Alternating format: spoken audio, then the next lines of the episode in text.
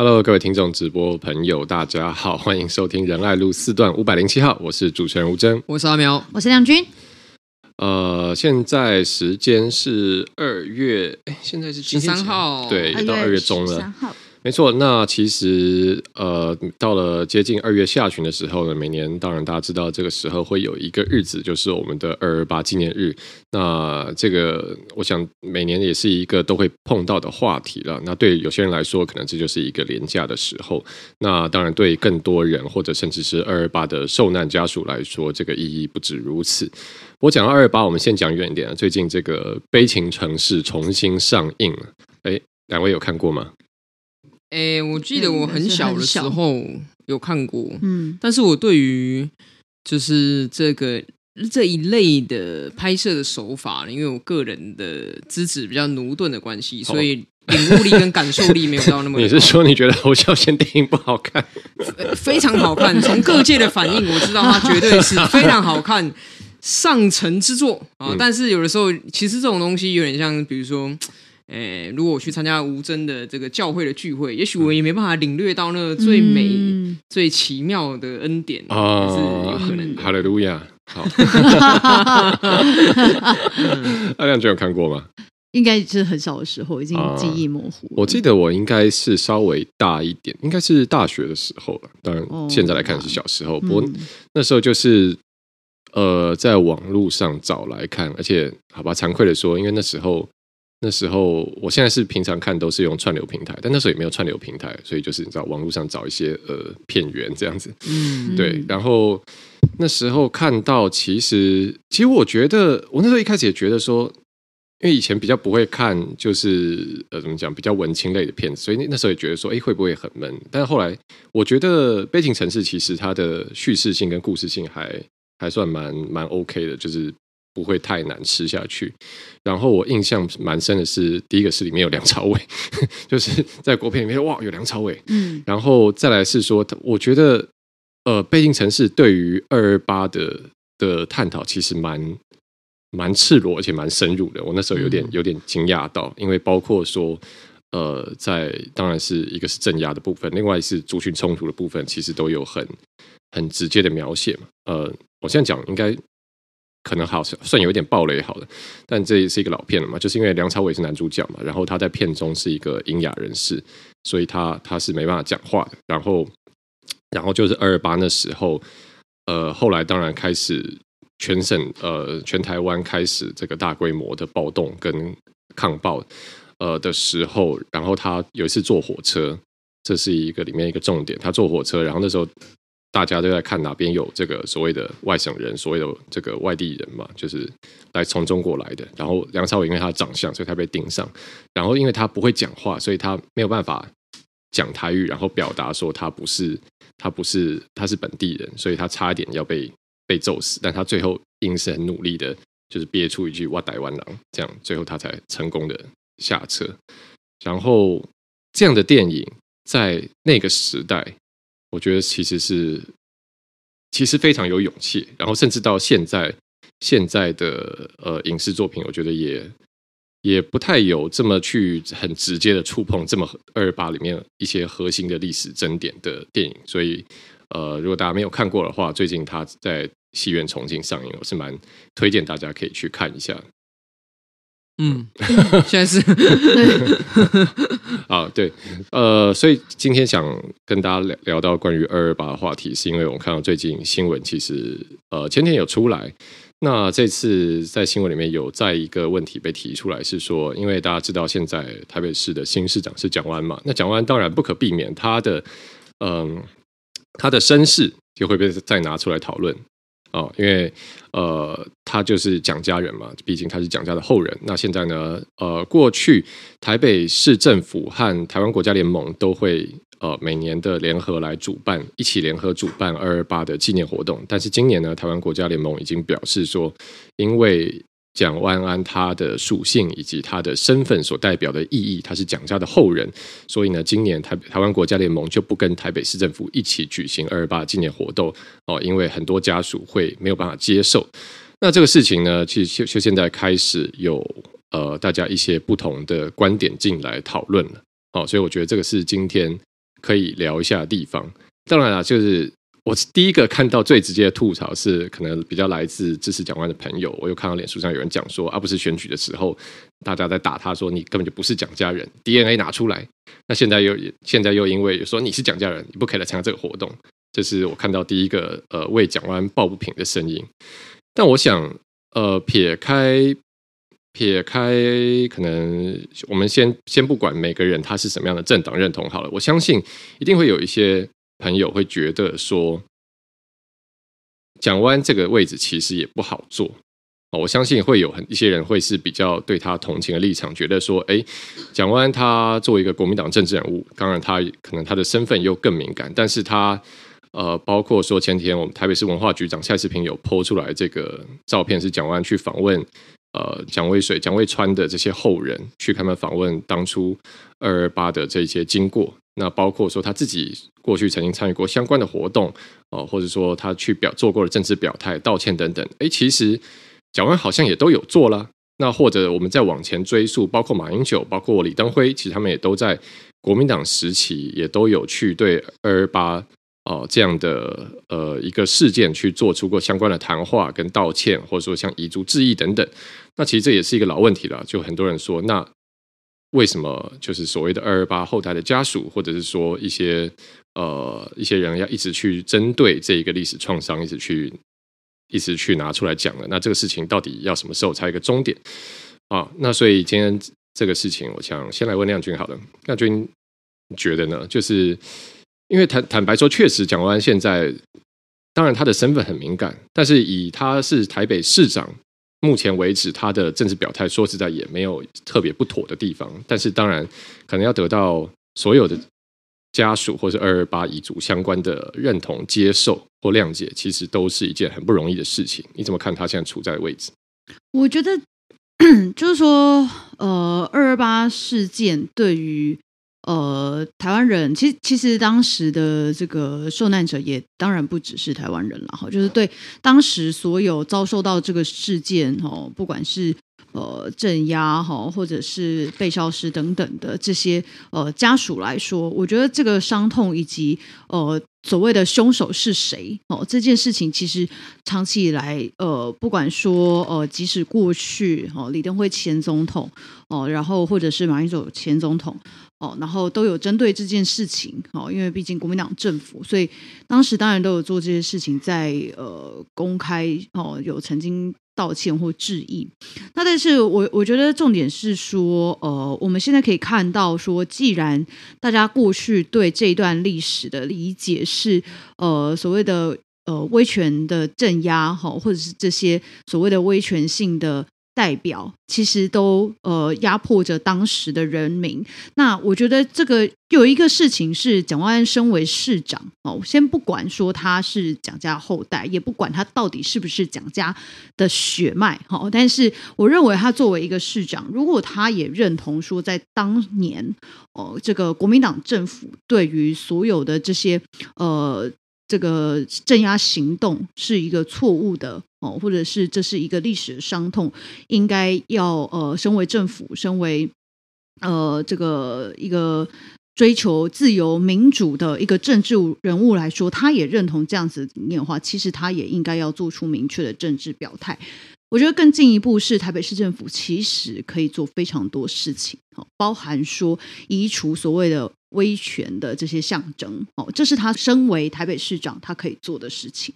那我觉得像这些这些事情上面，他愿不愿意积极的去做表态？我觉得这个其实从他过去哦，在当呃立法委员的时候，他曾经也提出说，呃，中正庙哦、呃，就就中正纪念堂哈，然后要。转做呃别的用途嘛哈，然后就反正，所以他那时候呢，当然也受到非常多这个呃国民党哦，这个当然他们所谓的基本教义派的这个深蓝人的攻击哦，那所以我我觉得看起来哦，我不确定蒋万安那是出自于他幕僚给他的建议，或者是他他心之所向，我不确定。但总而言之，就是看起来最后，呃，他自己对于这个所谓呃转型正义，他想要去碰触，但是他呃又办不到的这件事情，其实我想在现在，呃，他代表国民党选上市长之后，坐上这个市长宝座之后，他身边所有的幕僚哈，然后以及他的居处首长也都是呃郑兰军之后，我觉得这个其实也会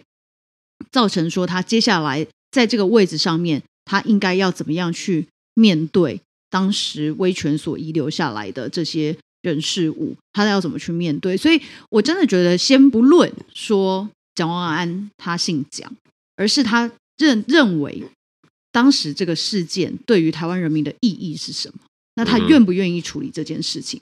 这是我觉得，我作为民意代表，我我先不管蒋万安过去的这些身世背景，我认为市长可以做的，他能不能做得到？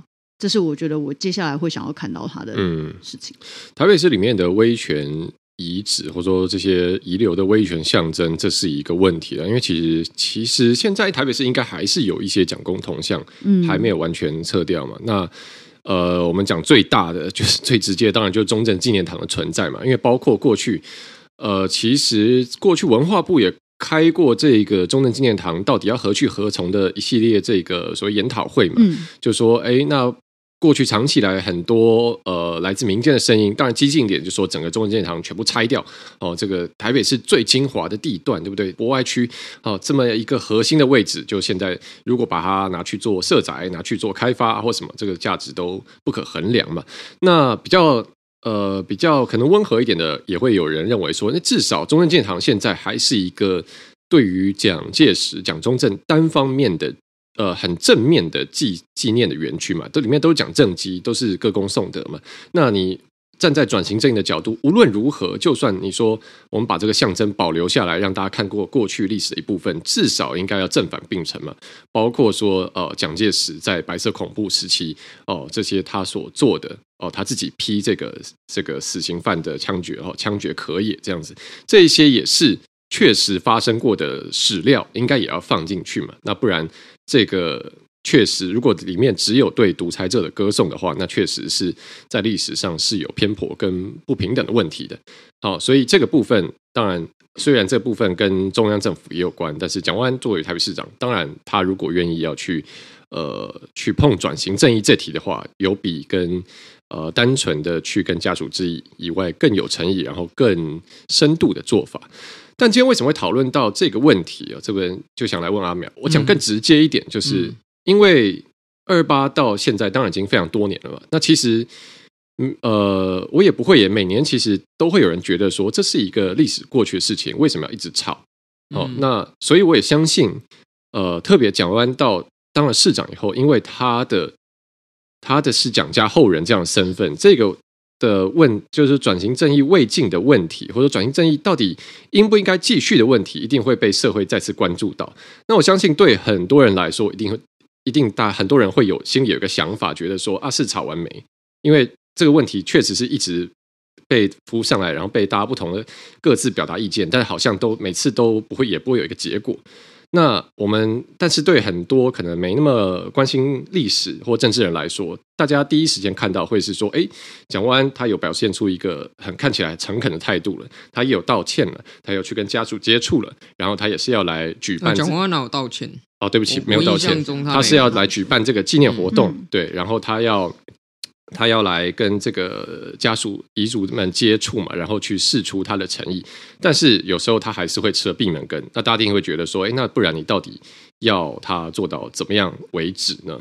那这个地方其实我觉得对很多人来说，可能第一时间或者说大家也不会再去深究说，这个事情背后的脉络到底是什么。所以这部分想问一下阿苗怎么看？我觉得我想要请问大家，你可以思考个问题。你相不相信错的事情放在那边不处理，只要时间过得够久，它就会自动变成对的？你相不相信这个逻辑？你相不相信这件事？好，比如说你今天开车在路上，那你有意或者是不小心，你不幸的撞到了一个人，把他腿撞断了。然后呢，你下车之后呢，说啊不好意思撞到你，丢两千块红包给他，车门关上，开车走了。那这件事情会因为时间过得够久，过了十年、二十年，它就自动变成对的吗？就是如果你事后再也没有去做任何处理的话，它就会变成对的事情。然后这个被你撞断腿的人就会自动的，就是觉得啊，好了，没差了，会这样子吗？哦，那如果你相信这个逻辑的话，那恭喜你的人生可能会过得很平顺，因为你不会觉得这世界上有什么需要处理的事情，反正错的事情你放久了，它自动就会好。但是至少我个人不相信。嗯哼。那转型正义其实这四个字好，你不喜欢没关系。那我就讲一个白话，转型正义就是做错的事情要处理，就是这么简单。你要处理呀、啊。那我们如果去看世界上，因为其实也不是只有台湾发生过这种集权独裁的政府侵害人权的事情，其实很多国家在很多不同的时间点都发生过。就是说。你知道那个什么成龙有一句什么“天下男人都会犯的错”哦，那句听起来就是很干。OK，好，可是确实很多政府都犯过这个错，那我们就看一下别人怎么处理的嘛。那如果说你以德国、以西班牙，甚至以南非来讲。他们处理这些过去的事情，最基本的基本款大概有几项啊？首先，第一个就是要停止对集权政府跟独裁者歌功颂德。你至少不要再去讲说开车把人家腿撞断的人，这些人哇搞哇赞啊！因为真的就不是这样。好，第二个呢，就是说你要在所有的公共的空间里面。或者是说，在教育的内容里面，尽其所能的去陈述当时的真相嘛。你要让下一代知道说，啊，以前发生过的事情实际上是这样的，并不是过去那种洗脑的内容，告诉你独裁者是世界的灯塔、民族的伟人、宇宙的救星啊。实际上，他做了很多的其实是错误的事情。那第三个，我觉得很重要的事情是说，至少过去的加害者要某种程度上负起责任。好，比如说像德国，甚至还有加害者被追究、被判刑，要负起责任，这些是基本款。可是你告诉我嘛，如果你觉得这事已经过了够久了，二二八白色恐怖都过得太久，不需要再提。那刚才我讲的这三个基本款，基本的处理，你告诉我台湾做到哪一项？台湾做到哪一项？我们在历史课本里面可以看到，可能有几行字描述说二二八哦，因为官民冲突、茶气私烟的时候，毙掉了一个老妇，所以怎么样怎么样。啊、然后白色恐怖哇，因为当时的时代背景哦，有白色恐怖，为什么叫白色哦？可以解释说天亮的时候就要把人毙掉，所以要叫白色恐怖，就这样子而已。好，那你说我们还有没有在公共空间有没有继续崇拜独裁者？其实远的这些什么铜像啦，什么中正纪念堂，大家眼睛都看得到。不要讲，台北市去年才刚开张一个新的叫做金国七海园区，继续在对蒋经国歌功颂德，然后对于白色恐怖的这个历史事实几乎没有任何的琢磨，连最基本的你要说好吧，你不要。你觉得他有功劳，不要抹杀，那你要功过并成。你功过并成都没有做到嘛，对不对？那更不用说了。至今二二八或白色恐怖以来，有任何一个加害者或加害集团的成员负起他法律上的责任吗？是，其实也没有嘛。意思就是说，你都没处理嘛。那你都没处理的时候，你就说啊，你们这些受难者不要再闹了哦，你赶快给我乖乖来参加，跟我们政府来合办这个纪念活动哦。不然你们就是在撕裂族群，你不觉得这对这个受难者遗族来说太过残忍吗？都没有处理，你就要求人家说你不准再感到伤痛，然后呢，你不准对于现状有任何的不满。那我们的社会应该是这样一个残酷的社会嘛？说真的，为什么我们要告诉小孩子说你做错事情？好，比如小孩子在幼稚园打架，打了别人，拿了别人的铅笔，为什么你要告诉他你做错事情要跟对方道歉，你要承认错误？我们教小孩不都这样教的吗？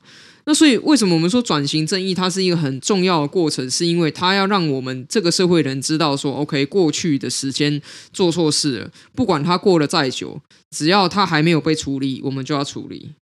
那这个处理的过程当中可能会不舒服，对，因为面对做错事情本来就很不舒服啊。你从小到大做错事，人家叫你改、叫你承认的时候，你当然也会觉得很不舒服。可是为什么我们要去面对？因为这才能鼓励未来的人，如果又遇到了同样的情境之后，我们可以有勇气做出道德的选择嘛。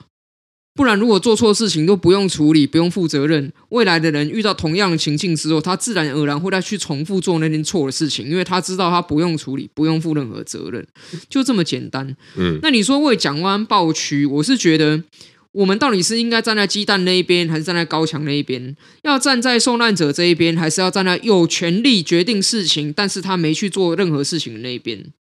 你先不谈这所谓蒋家自助餐的问题，选举的时候把他跟蒋经国坐在同一张旗子上，选举的时候因为姓蒋拿到选票，那你选后你就没办法去切割，因为你姓蒋带来的这样子一个包袱嘛，你总不可能说我要继承家里长辈的财产，但是只有房子跟现金我要，然后负债我完全都不管，对不对？你不能这种自助餐嘛，所以那好，今天的问题所在是。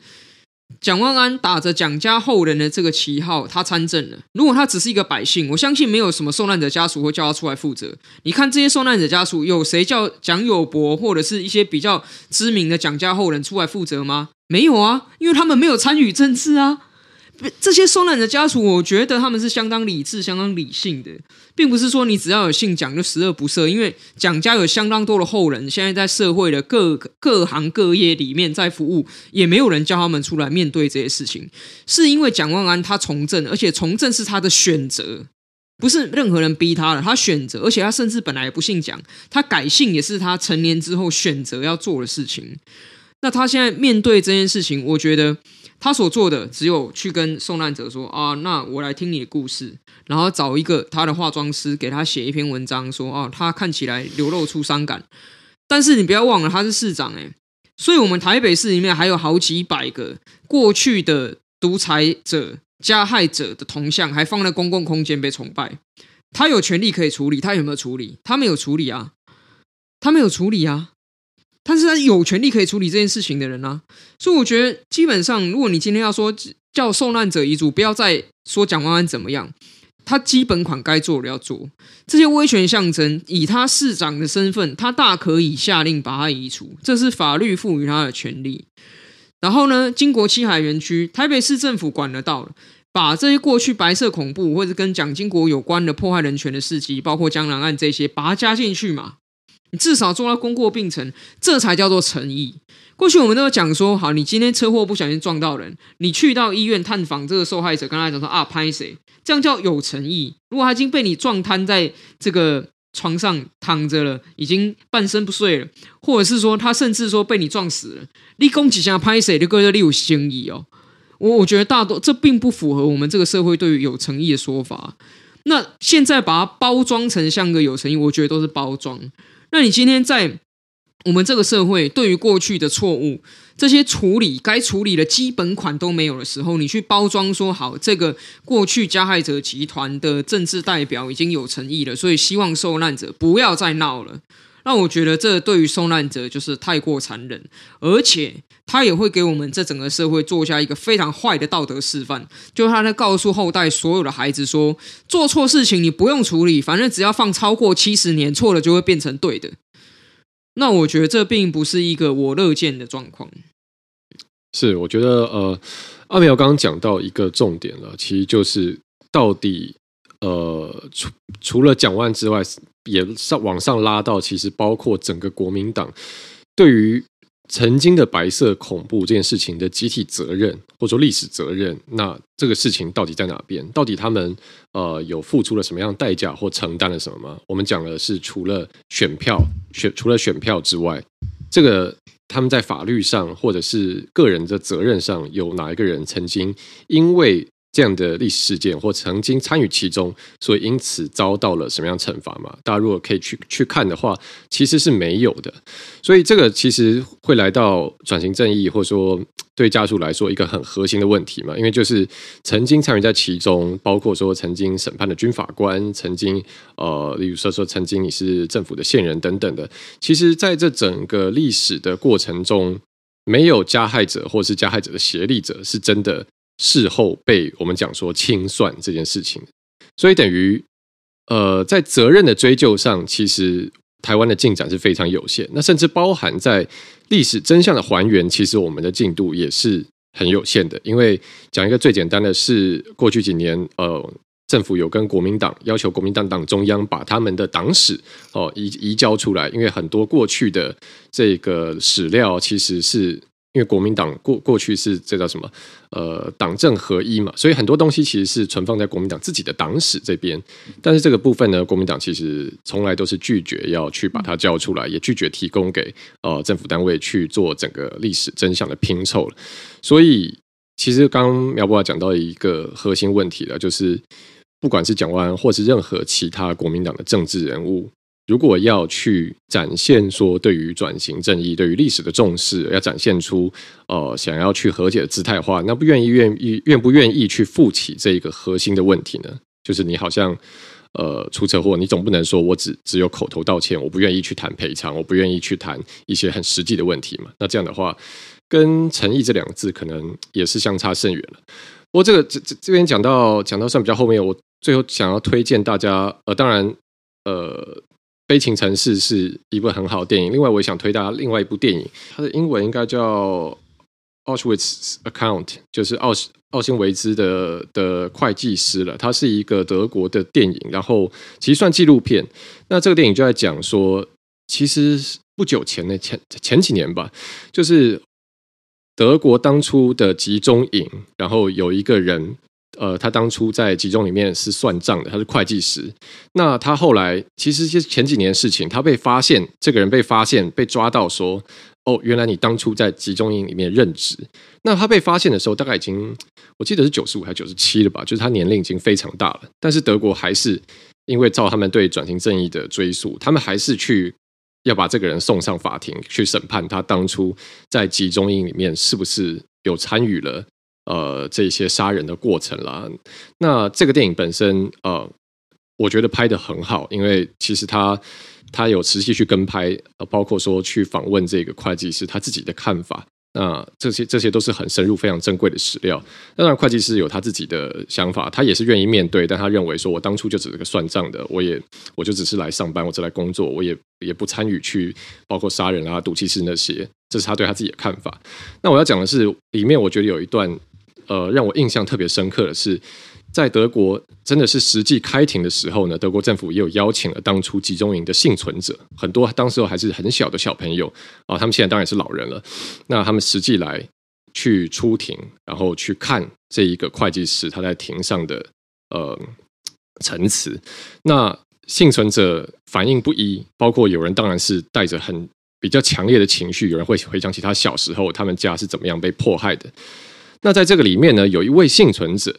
呃，他在开庭结束以后，他去找了这一个会计师，然后他跟他拥抱，他说：“我愿意原谅你。”啊，那这是这一位幸存者他个人的选择，因为我们知道人面对伤痛有很多处理办法，他可能选择原谅，他觉得他是一个更坚强的人，他要走出来等等。但其实，但后来其实镜头也就拍到有另外的其他幸存者，其实就跑上去。找他理论，就觉得你不可以这个样子，因为你现在代表的不只是你个人，也包含了代表了所有的幸存者、所有的遗族，还有我们。那我们对于呃当初的加害者，目前是没有要原谅的，所以你不能擅自的去呃去做这样的表态。当然，这都都是大家不同的想法了。那我只是要说，所以对于这一些历史上曾经巨大的伤痛而言，其实要怎么样去面对，怎么样去处理，其实一直是一个很复杂、很。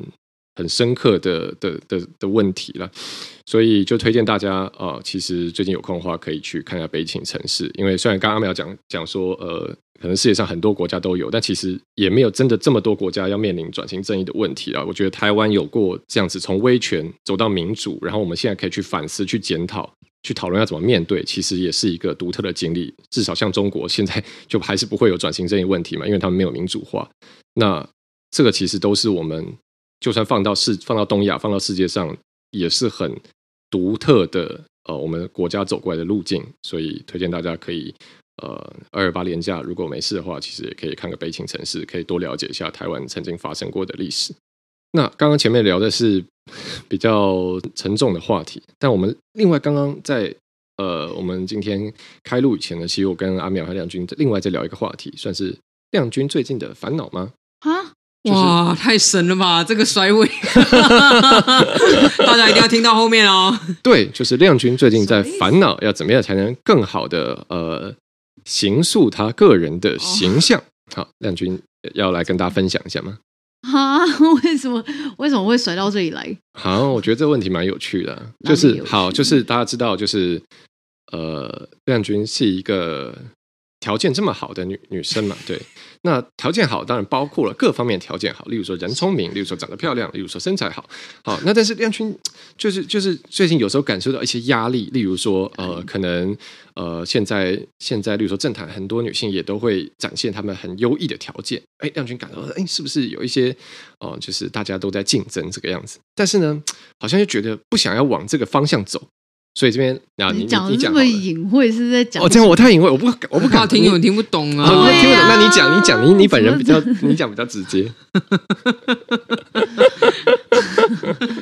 没有，就是好烦。今天为什么后前面讲的这么沉重，后面现在讲到接到这个，这就是。我们节目长期以来的特色，就是会突然给你一百八十度转弯甩尾。对，因为我们就跟那个三温暖一样嘛，就是热完要还要去冰的，然后上冲下洗。对对对，这样就会感受到一个呃 强烈的刺激。没有，就是 就是现在当然就是那个 呃政治人物的竞争呢，民意代表竞争越来越激烈，选票上越来越激烈。然后当然在这个呃。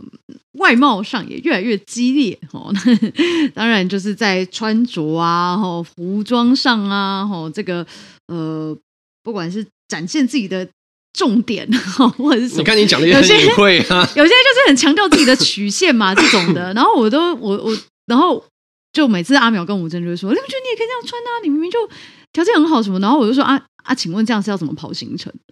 这这样子不会觉得很麻烦吗？啊，因为像我又。就是我，我又是坐机车跑行程，嗯哼，所以其实服装上都很受限。然后我就会觉得，就是穿穿成这样子，就是视觉上是不错啦。然后可能就是大家也都会觉得赏心悦目。但是我觉得在这个活动上就很不方便。可是这是真的核心的问题吗？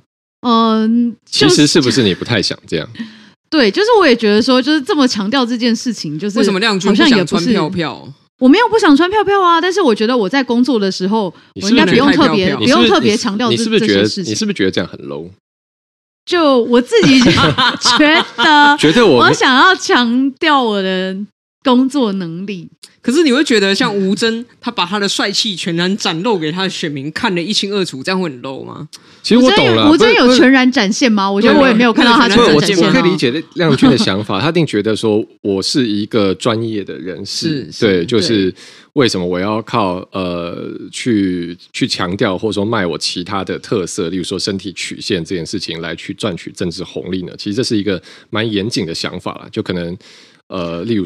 对啊、比较老派的想法，但我觉得不需要把它对立起来、啊。就是说，你的你的个人特质，所有的个人特质当中，其实没有哪一项是特别好的。嗯哼，就你的专业很好，然后可能你的这个外貌也很好，那就都很好啊。因为每个人有很多不一样。要比如说，好，你很会弹钢琴，好了，嗯，那你总不会说我要维持我的专业形象，所以我绝对不能让人家知道我很会弹钢琴。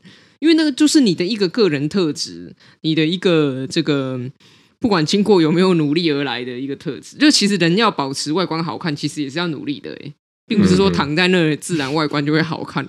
所以我觉得有时候不用把这个对立起来，应该是说。今天我要展现我的专业，是我在我的位置上为大家争取更多嘛？那如何能够在我的位置上为大家争取更多？只要有更多人能够跟我站在一起，那我自然就可以为大家争取更多。嗯，所以重点是要在于聚人心。嗯，啊，至于这个聚人心呢，到底要怎么样来聚？讲到都声嘶力竭。对啊，讲一讲到这个变成选举，讲到这个号召大家来支持亮君，我就会觉得很热血沸腾。因为这么好的一个政治，我当然很值得支持。他只是说。好，我觉得我们亮君就是因为他很期待大家把他着重在他的专业，嗯，所以就是他其他就想说，那大家都不要注意到我其他特质，只要注意我的专业就好。那其实这样子来讲的话，好像。就我觉得有点委屈，嗯、因为 有点委屈。对啊，大家想要认识真实的你啊，你的专业的一部分，当然也包括到你的个人特质被大家认识嘛，嗯、就是一个很普很普通的这个很平凡的想法，平常心。我就是平常心。但我觉得，我觉得这会不会？但亮君讲的这种想法，真我我也是真的能理解了。因为就像有人一下，例如说，哎，你怎么不打个赤膊啊？然后就是在脸书上 po 个照片，那你觉得呃，不要吧？就是这样，好像还蛮一个写真集，对啊，这样好，这样好好蛮有事的感觉。就这个人很有事，但我有时候会觉得说，这是我们迷思，就是你知道，因为会觉得说。因为可能会呃比较可能传统上有一种想法，会觉得说，哎，这样做人好像比较 low，他是不是本身没什么料，所以他要去呃，比如说出卖肉体啊，或者怎么样？但是，但我有时候想，会不会这是一种我们自己给自己的这种自我审查？因为你想要是如果现在，应该有也有一些人，他们是。本身很厉害，然后他的外貌条件又很好，例如说黑佳佳好了，黑佳佳围棋这么厉害，然后她也很漂亮嘛，她也接很多的这些代言啊，或是拍广告啊什么，但是好像大家也不会因此觉得说，哎，你棋下不好。嗯，是 这样没有错啦。嗯哼，对，但是我就对自己。你的实力绝对可以说服大家的啊！就是我觉得，我觉得有一种想象是说，你因为其他特质吸引到很多人关注之后，然后你。可能觉得说怕大家关注你就啊，我的专业怎么好像没有办法跟上大家对我期待？但其实不会，因为亮君的专业，当然有听我们 Podcast 的听友，长期以来一定是知道是毋庸置疑的，信手拈来，对不对？关于这个美中台三角关系，还有包括这个原住民族三角形啊，转型正义种种的话，这都是非常非常这个经得起考验。然后四年的施政问政下来，你的是非常经得起考验。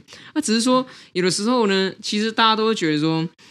像亮君这么好的人，应该要有更多人来喜欢。嗯，是不是？我觉得你看，我们换位思考一下，如果我们现在看到一个，例如说一个外科医师好了，嗯，然后他哇超帅，然后在 A G 上我看去去健身房练练很精实，非常壮，然后也有、嗯、呃也有打赤膊这样，我们好像也不会觉得说这个人他一定医术不行，就觉得说哎这个医生超赞，怎么这么赞？嗯，是不是这样？那怎么这么赞？哇，怎么这么赞？不是，对啊，这样想想好像是这样。但我我觉得这个大概就是我一直以来对就是政治人物有一些就是既定的，嗯，就是我自己啦，就是有一些既定的，就是框架，嗯、就是我自己有给政治人物这个角色设一个框架。他当然就是严谨，然后保持这个。仪态端庄，哦，就反正类似这种框架，嗯、这种标签，我都会放在政治人物身上。然后我也会看到说，这因为其实好，有时候我们看到说，啊、呃，台湾当然呃，现在就是这个呃很多元嘛，哦，大家呃都有很多的自我表现，好、哦，但是呢，就是我就想说，那那其他国家有有有没有这样？我觉得有时候也是有点好奇，就是其实好像我因为因为其实因为这个真的是蛮蛮。国内的事情，所以不一定我们在国际上有办法看到说其他国家的国会议员或民意代表是不是也会，嗯，就是他们不管是在呃对外或者是说呃除了他们的这个专业以外，哦，他们其他的部分，他们是不是就是保持一个。端庄的政治人物。那我跟你讲一个案例，我这次去欧洲议会有见到一个欧洲议会的议员，好，他非常赞，因为基本上 他们的理念很赞，基本上他的理念跟我们跟兰吉丁呢，实在是很相同，是。We are truly like-minded partners。OK，就是，然后他是来自捷克的，他本身的党籍叫海盗党，海盗党，对，所以他非常酷，就是他的。因为他穿短袖嘛，所以看到他身上、手臂上有一些很漂亮的刺青。嗯，然后头发是整个染成粉红色的。嗯，然后就是一个非，就是他完全有在做他自己。嗯，对，我觉得就是。也不也不影响我对他的专业度，或者是我对他的政治理念的信赖度，嗯、因为从他的言谈当中就可以知道说，哦，这个人是有料，而且完全是支持这个自由民主台湾的这一边的，嗯嗯，就很赞。好的，关于这一个亮君的心魔呢，我们这个最后呢，把问题抛回给我们的听众朋友，哦、听众朋友，来，没错，你刚刚都听到，我们其实我想。当然，我们今天是以以亮君为出发，但我想我们可能或多或少都会有这个自我审查。明明每个人都有，好不好？情节，所以我们拿出来讲。所以我们要来 问听众朋友，请问你觉得，好，如果例如说，例如说亮君下次穿个暴露装好，或者很强调身材曲线这样衣服，你觉得，哎，政治人物这个样子会很 low 吗？还是说，哎，其实也蛮好的？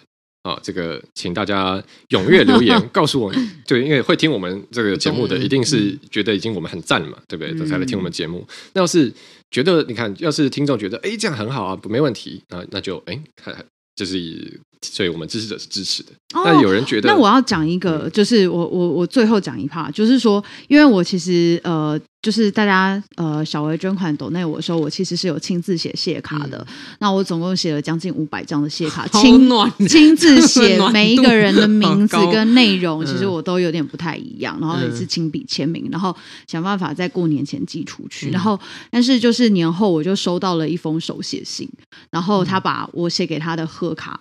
就是整包退回来，啊、然后他就说他收到我的沙龙照，他觉得很傻眼。为什么？然后他就说他呃，反正他的意思就是说，就是当然第一个是上面可能没有 QR code，让他可以看我更多的呃，就是 Facebook 的联络资讯或什么的。但是、嗯、对，但是他的意思就是说，他希望看到我更多，就是呃。在 就是政治专业上更好的表现，所以其实就是因为那个，其实我我我要特别讲一下，就呃，如果有就是收到我的小卡的。的人啊，其实那个小卡里面，它的就是那个沙龙照是在我们大稻城的小时代写真拍的，所以其实那个也是我们选区就是振兴地方经济，对，很棒的店家，对，所以就是那时候也想说啊，因为过年，然后当时又穿旗袍，然后就想说我就给大家贺年，然后也感谢大家的支持，所以真的是花了非常多时间熬夜把所有卡片就尽量在年前写完这样子。然后我收到那封手写信的时候，就是。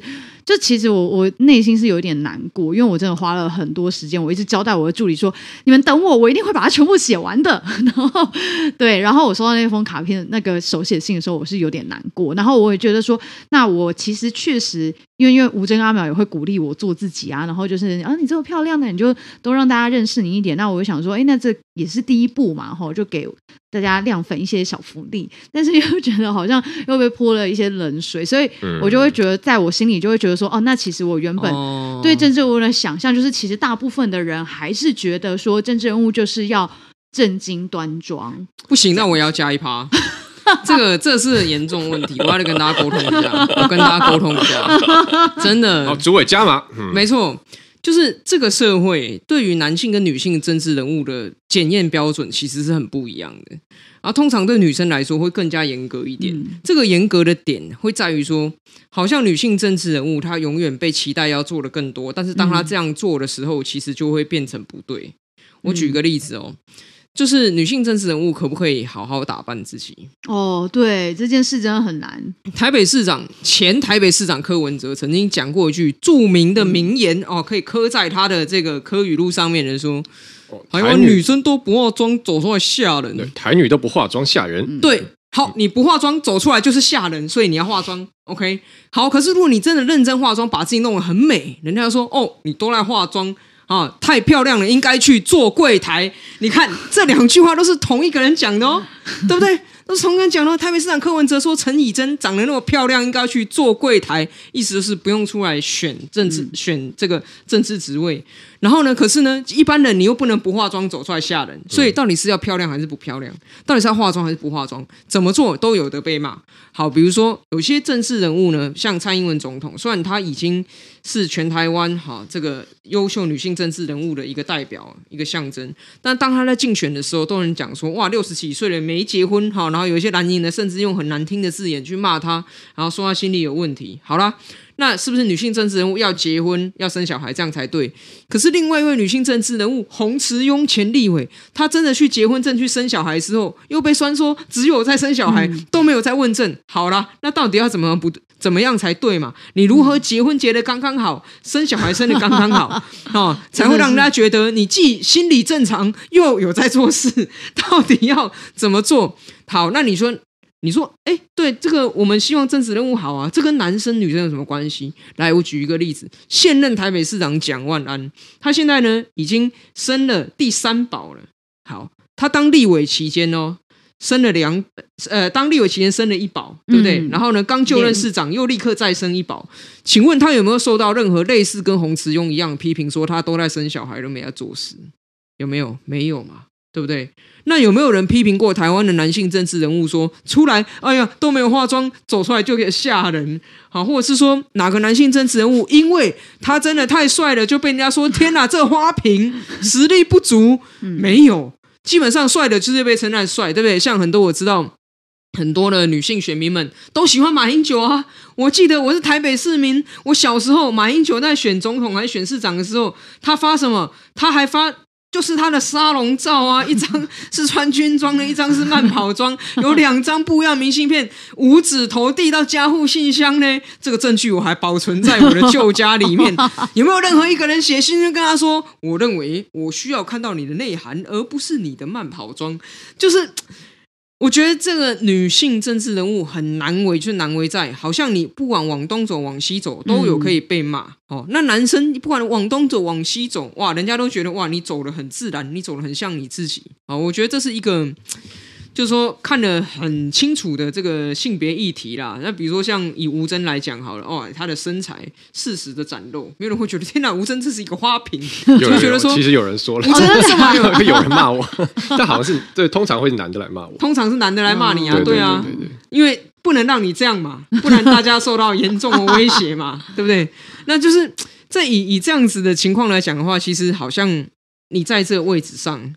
那呃，有很多的成见啊，我觉得这个成见在束缚着、嗯、束缚着你。我我相信，其实，在很多专业领域里面的听友，应该也都有这种感受，就是你经常受到外界的眼光，然后一边叫你往东，一边叫你往西，所以你往东往西都不对。嗯啊，所以我们还是非常鼓励的。我我今天刚参透了一点啊，嗯，吴征跟亮君之间的关系是什么关系呢？什么关系？就是亮君帮吴征破门。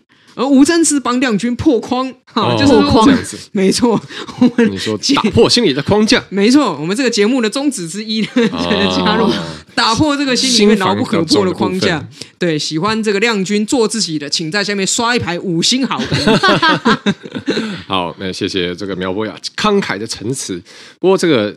显然啦，这个这个现大家可以看到，这真的是很 bother 亮君的一个 issue，就是我到底要怎么做才好？但是真的是也是鼓励亮君啊，毕竟你寄了五百封呃手写信，其实也只有一封的反弹，所以也不一定 不一定大家真的是呃对于四百九十九封五星好评，对啊，对，我们还是要客观的来看这个事情。不过，所以真的要借助各位听众朋友们的力量，请。其实我相信啊，这个因为阿苗刚刚最后也讲到，其实各行各业，我想很、嗯、可能很多专业人士，因为现在是一个很强调形塑自我形象的时代嘛，每个人好像都要把自己包装成一种某方面的 KOL，就是你要去经营自己。所以我想很多人应该也会有这个可这个烦恼吧，就是到底我要多强调我的专业能力呢，还是多强调我的个人形象呢？嗯，好，所以这个部分也是想要来请问大家听众朋友们，你们的想法呢？那如果觉得呃说，哎，希望亮君呃本来坚持的路线本来是正确的，希望。凸显更多的专业能力啊、呃，也帮麻烦帮我们在我们的节目呃，可能看你用什么平台收听留言来分享，或者觉得没关系，其实不用不用这么烦自己烦恼或设限这么多，那也帮我们留言，让我们知道你的想法。好，我们下一集如果大家留言踊跃的话呢，我们下一集就收集一下大家留言啊，继续 可以可以做一下去，没错，可以继续来做一下讨论，这样 这个话题蛮有趣的。撕裂族群。好啦，那谢谢大家收听啊！这里是仁爱路四段五百零七号，我是主持人吴峥，我是阿苗，我是梁君，我们下期再见，拜拜，拜拜。